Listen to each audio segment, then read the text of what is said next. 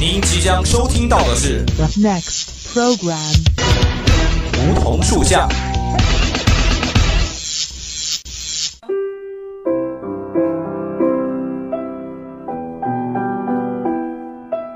站在夏天的尾巴上，我们彼此相识；在乍暖还寒的春天，我们彼此温暖。俯身拾起一片梧桐树叶，拭去岁月的灰尘，看那生命的脉，看那生命的脉络。偎依在梧桐树旁，听沙沙树语，倾诉我们的心声，我们的心声。梧桐树下，与你牵手，不再放开。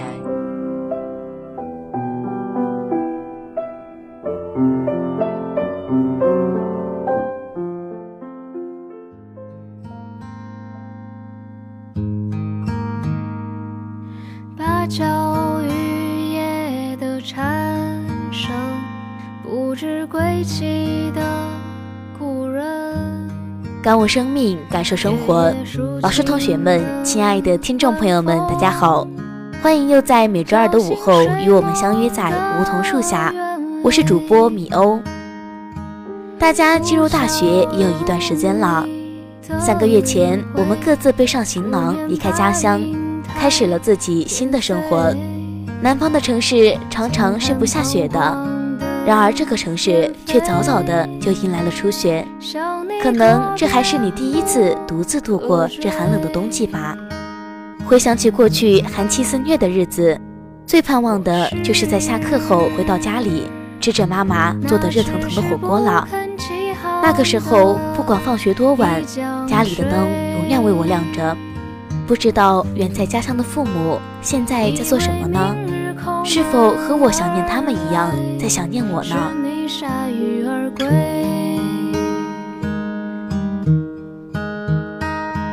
我是那迟迟不肯落下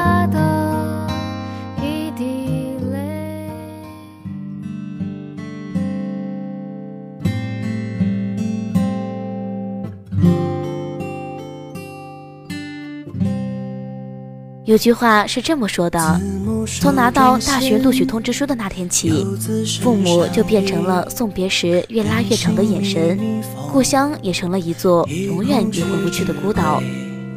十七岁的暑假，我高高举起大学录取通知书，奔跑着穿过校园的操场，穿过微风过滤的稀稀碎碎阳光的林荫道。但那时我并不知道，我穿过的却是人生里最后一段无忧无虑的青春岁月。还记得前一段时间刚刚开始换季时，是气温无常的十一月，夜晚突袭的凉风和干燥的感觉如猛虎一般席卷而来。那时的日夜温差极大，体质虚弱的我最终还是抵抗不住寒冷，复发了哮喘。班上的同学都还没来得及认识，我就一个人在病床上打起了点滴，一边忍受着自己呼吸困难的窒息感，一边想起远在家乡的父母，不争气的湿了眼眶。如果有父母在，他们一定会在换季前就帮我准备好厚厚的衣服；如果有父母在，他们此刻肯定会守在我的床边。离开了父母，我才体会到那句“说你也是为你好”的背后含义，才明白能用他们的责骂和唠叨，竟然也是一种奢侈。我们是父母的孩子，但终将会成为他们牵挂一生又相见寥寥的远方。我们是故乡的游子，却注定要背离这方把我们亲手养大的水土。龙应台在《目送》中说过这么一段话：所谓父女母子一场，只不过意味着你和他的缘分就是今生今世不断的在目送他的背影渐行渐远。你站立在小路的这一端，看着他逐渐消失在小路转弯的地方，而且他用背影默默告诉你不必追。其实，作为子女的我们。从离乡求学、奔赴自己人生战场的那一刻起，又何尝不是在目送父母一步步远去，一天天老去？有人说，这么些年看过了太多的世态炎凉，才确定这世界只有一个地方不需要设防，那就是家。这么些年，经过了太多的尔虞我诈，才体会到其他人都只在乎你飞得高不高，只有父母才关心你飞得累不累。这么些年，也看过了太多子欲养而亲不待的故事，才真正明白，父母在，人生尚有来处；父母去，人生只剩归途。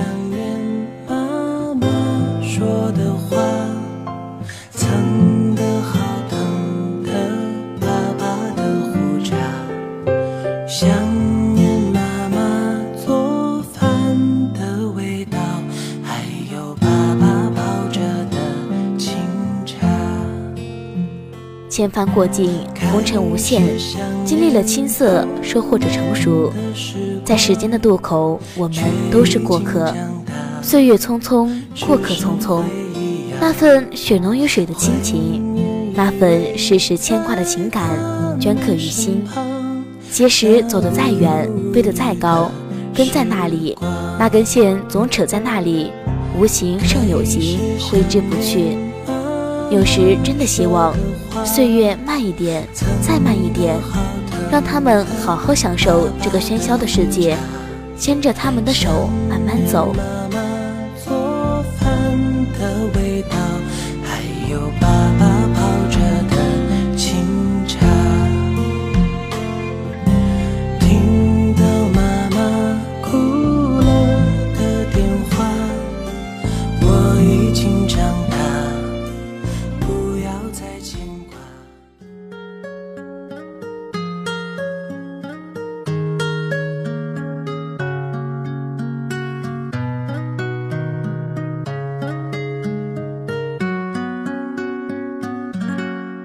知乎上有人讨论，为什么父母越老越薄情，连出门送送我都不愿意？高票回答是：父母不是薄情，他是不肯看你离开，所以故意假装懒惰与薄情。我完全被这句话戳中了。远嫁外地的表姐放假时趁着公休回了一次家，假期里舅妈不停的唠叨，总摆出一副嫌弃表姐的样子。直到表姐假期满了，请舅舅舅妈送他们去机场，都被舅妈以机场太远了不想去给拒绝了。表姐有些生气，果然是嫁出去的女儿泼出去的水吗？她才嫁出去不到三年，居然就被妈妈给彻底抛弃了。表姐下楼后发现帽子忘拿，返回家取帽子的时候，听到爸爸说：“你这是何苦呢？”孩子都以为你真不想他回来了。妈妈伏在爸爸的肩头，一边抽泣着说：“如果我哭哭啼啼的去送他，他能走得安心吗？我不想让他为难啊。”面对此情此景，表姐泣不成声。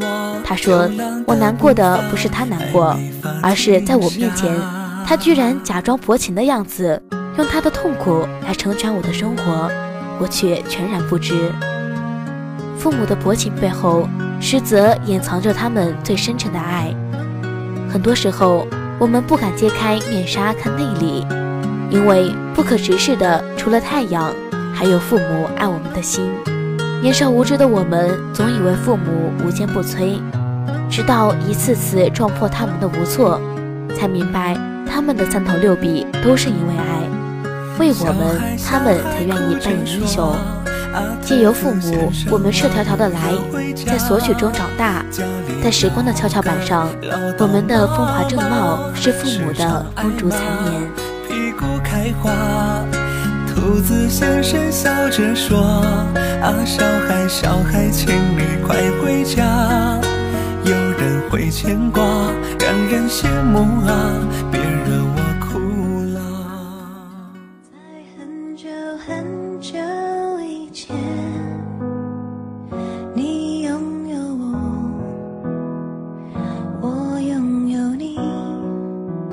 二十五号，一位上海父亲临终前在医院里立下一份遗嘱：我的遗产留给女儿一元，其余财产包括房产一套，存款八十万元，全部留给陈女士。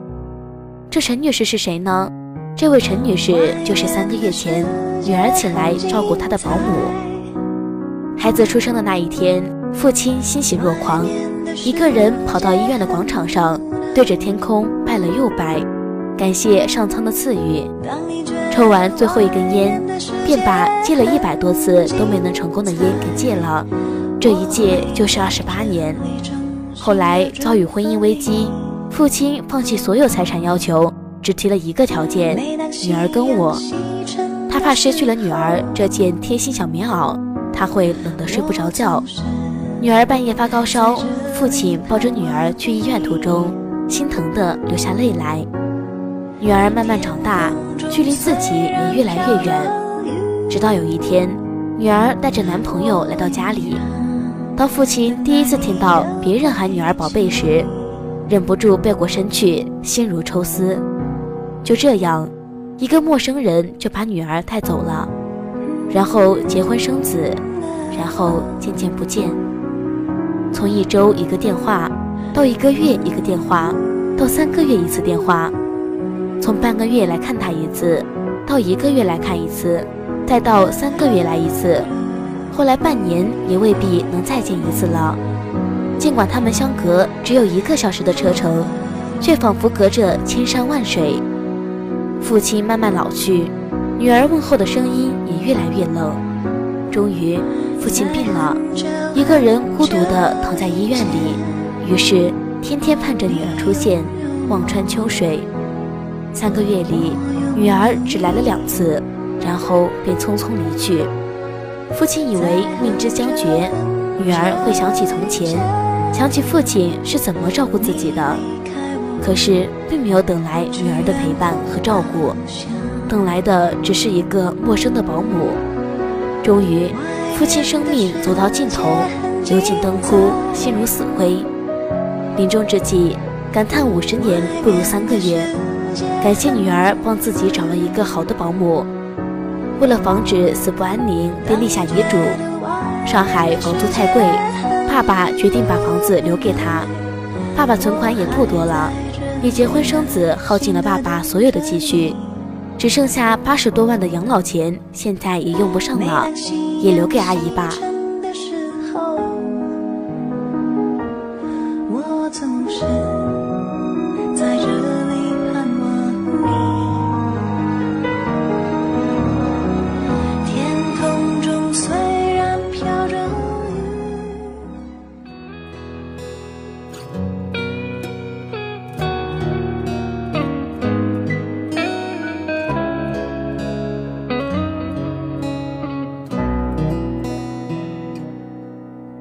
之于子女，就是一张没有回路的单程票。明知越走越荒凉，也会笑着走下去。可怜这位父亲，最后都没能看到女儿的背影。但我相信，这样的奇葩子女毕竟是少数。养育了半辈子的女儿，却连父亲生病后的最后一段时光都托给保姆，自己也未曾见过父亲最后一面。这会让他的父亲在最后的岁月里是多么的难过和苦涩啊！而他的冷漠无情也得到了相应的惩罚。父亲的遗产只留给他了一元钱，一元钱太少，但并不是从他的货币价值去衡量。这一元钱的遗产是代表了父亲那颗失望又无奈的心啊！古话说：“百善孝为先。”父母给予我们生命，抚养我们长大。仅仅这些便是最大的恩情。你们陪着我们长大，我们陪着你们变老。亲爱的爸爸妈妈，往后余生，请让我做一次你们的开世英雄吧。风雪是你，春花是你，夏雨也是你，秋黄是你，四季冷暖是你，目光所至依旧是你。请你们伴我久一点，再久一点，好吗？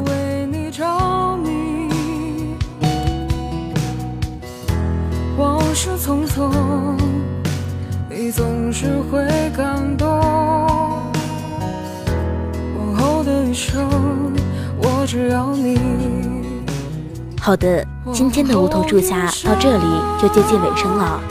如果你对我们的节目有什么好的意见或想法，可以拨打我们的热线电话八二三八零零四，也可以加我们的 QQ 五七八九三幺零零幺。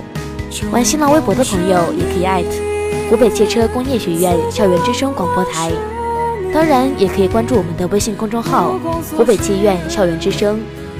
如果你还想再听一遍我们的节目，也可以在蜻蜓或者荔枝 FM 上找到我们。这里是梧桐树下，我是米欧，我们下期同一时间不见不散。